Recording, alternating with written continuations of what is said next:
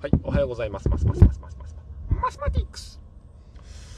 ということで、えー、今日もライブまとめを始めていきたいんですけども、もうね、ちょっと遠目にさ、歩道を歩いてる、何ですかね、ロングスカートに、あの、黒ニットの、えー、ロングヘアのブーツを履いた女性、後ろ姿、えー、すごく見とれます。ということで、え今日もライブまとめを始めていきます。この番組はあ主に、えー、34歳ポンコツリーマンが脳内整理をしているライブ配信のまとめとかをよくしている、え、収録でございます。今朝は、えー、3つの話をしましたけど1つ目が、え子育てに使える時計ハック。なんなんそれみたいな話ですけどね。うん。2つ目が、え剪定が好きになった理由。剪定っていうのはあの草刈りをする草木を切るとかっていうあの植物を切る時の剪定ですね。えー、3つ目が夫婦のその後でございましたけど1つ目のですねあの子育てに使える時計博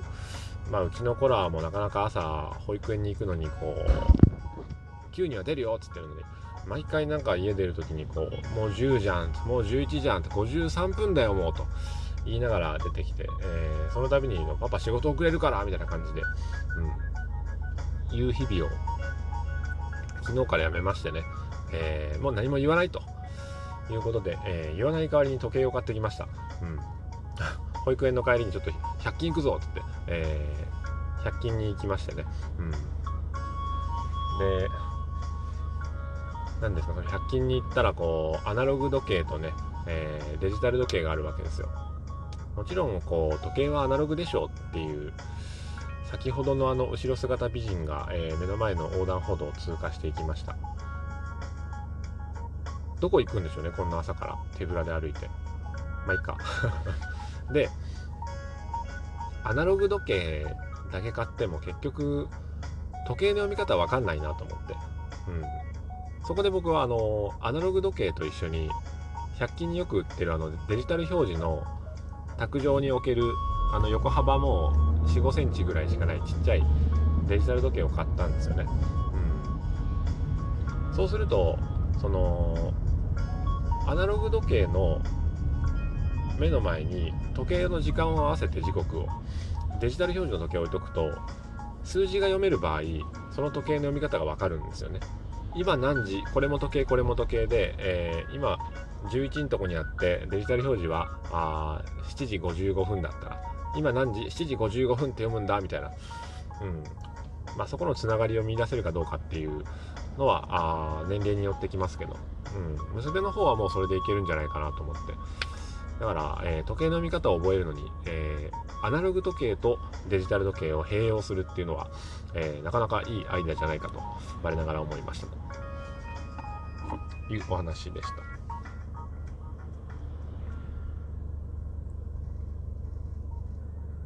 それから、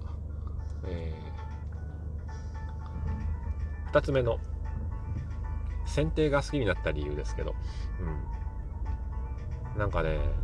家の植栽を昨日剪定したんですけどちょきちょきちょきちょきまああの家の横幅ぐらいになんですかあのブロック塀ちょっと段上がってるんですけどブロック塀があってそのブロック塀ブロック塀じゃないななんかブロックか。うん。ブロックがあってその上にこう家が建ってる感じなんですけどそのブロック際のフェンスの下ぐらいに植栽がファッとあるんですけどね、うん、それをなんかはみ出て道にこうはみ出したりとか、えー、なんですかあの石ブロックの石の方にこう垂れ下がっていたりするのを、えー、切り揃えたんですけど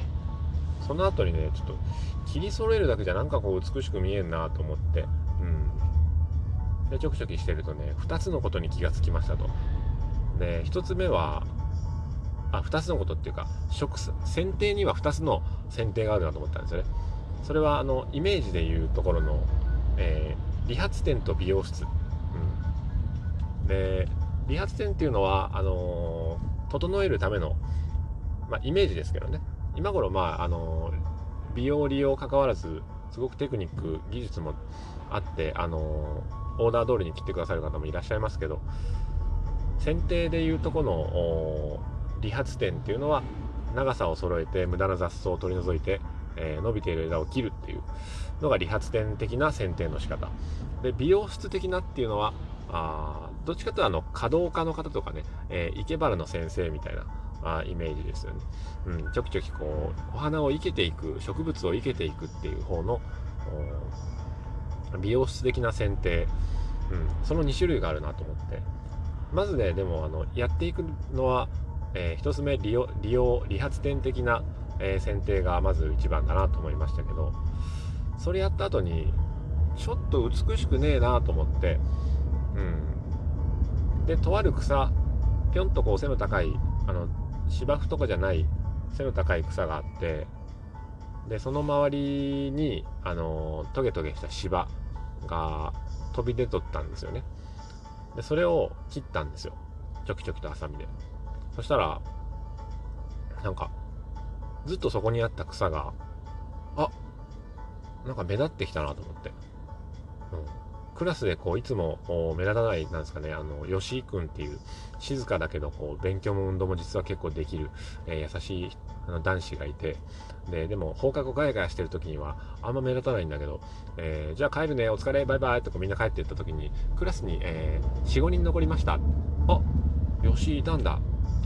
っていう時に吉井が、えー、引き立ってくるわけですよね。そのイメージで、えー、周りがいなくなった時に引き立ってくる、えー、ものがあるなと。これぞ美容室的なあるいは生け花的な剪定の仕方だなと思って、うん、生け花っていうとあの、まあ、花を買ってきて植物を買ってきてそれを生けていくものですけどあのそれを考え方を剪定に持ってくると、えー、お庭に生えている植物があったらあえてそのね、なんか全体を短く刈り添えるのもいいんですけど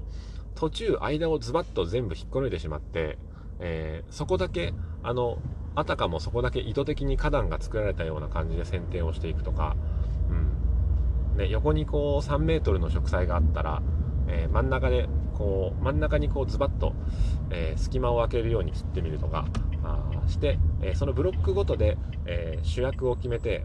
ここのブロックの主役はこの花だ花だとか、えここのブロックの主役はこの草だとかっていうのを決めて、え剪定していくんですよね。で主役を決めたらどうするかっていうと主役以外の草を短く切っていくっていうのがまずありますよね。あそういうふうに考えながらあのそこに小さな森を作っていくっていう、まあ、ジオラマチックなあイメージで、えー、剪定をしていくとすごく面白くって、うん、剪定を好きになってきた理由っていうのはやっぱね剪定っていうのは創造的なもんなんだなっていう、うん、理髪店的な、あの調整の意味もあり、えー、美容室的なあるいはあ稼働的な生け花的な、えー、創造的な,、うん、なんか目を楽しませるために剪定をするっていう。っていうか自分が楽しむためにやってるみたいなところもありましたけどね。庭木の剪定それから植栽お花とかね、えー、鶴の植物もなかなか面白いなと思いまして、うん、ぜひ皆様も、えー、剪定やってみてくださいませというお話でございました。そして3つ目。夫婦のその後なんですけどもまあ昨日の朝ですね、えー、妻が仕事に行って僕は休みで、えー、子供たちが保育園に行く朝に娘が言ったんですよね、うん、パパ昨日さママが怒ってたよつって昨日の夜つって。何？って言ったらあの保育園に行く朝にねパパがずっと怒ってるからもうあの言わないであげてほしいと。怒っていたよと。パパ自分がお仕事に遅れるのが嫌だから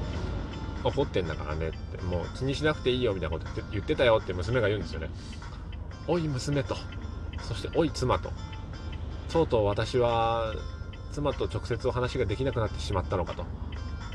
子供連れに会話をする夫婦になってしまったのかと。思ってましたけど、うん、まあね、そんなことはありませんでした。昨日、あの、家帰ってきた妻と普通に会話しましたけど、その時にね、えー、言っておりました。昨日、一姫ちゃんが言ってたよと。パパがね、ずっとあの、怒ってるって言って。だから、かわいそうだからね、あの、かわいそうだなって思って、うん。ね、パパ、怒られて大変だねっていう話をしたんだって あ、そこ言ってくれるんだったらいいやと思って。うん。あのまあ、ご心配をされた方いらっしゃいましたら、ね、その辺は、え大丈夫でございましたので、うん、という、えー、プチ情報でございましたそのプチ情報いるっていう話ですけど。さあさあさあ。あと何ですかね。あの、残り時間が続く限り喋っていきますけど収録のね。昨日ですねあの我が家もとうとうあ水道量の話はいいや。も ういやなんかあの見えない火事っていう話がよくあって、ね、あの奥さんはすごく見えない部分でやってるっていうのがありますけど残り2分か。1分半か、うん、昨日それを実感したのは今朝か。あの子どもの小学校に出すための健康診断事前のなんか調査票みたいなのがあるんですけどそこにね記入することとしてあの予防接種のいつ受けたか。日本農園を何月何日に受けましたか。1回目を、え、2回目いつ受けましたか？3回目受けましたかと。小児肺炎球菌みたいなのをいつ受けましたかとか、え、BCG の1回目をいつ受けて2回目をいつ受けましたとか。あインフルエンザがどうのこうのみたいな。でそれを見るためにねあの母子手帳を見たんですよ。そしたらね僕が知らないうちにもうたくさんの予防接種に行っていて、まあ、妻がねその何週間かおきにあれ必ず行かなきゃいけないじゃないですか間を空けずに。うん。それ一体何回予防接種だけでもその何十回行ったんだろうなと思ってね、いっぱい言ってくれていたんだなと思って、そういうのもあの見えない子育てだなということで、残り時間わずかになってしまいましたので、この辺りで、えー、終了にさせていただきたいと思います。それでは本日も良い一日を。さようなら。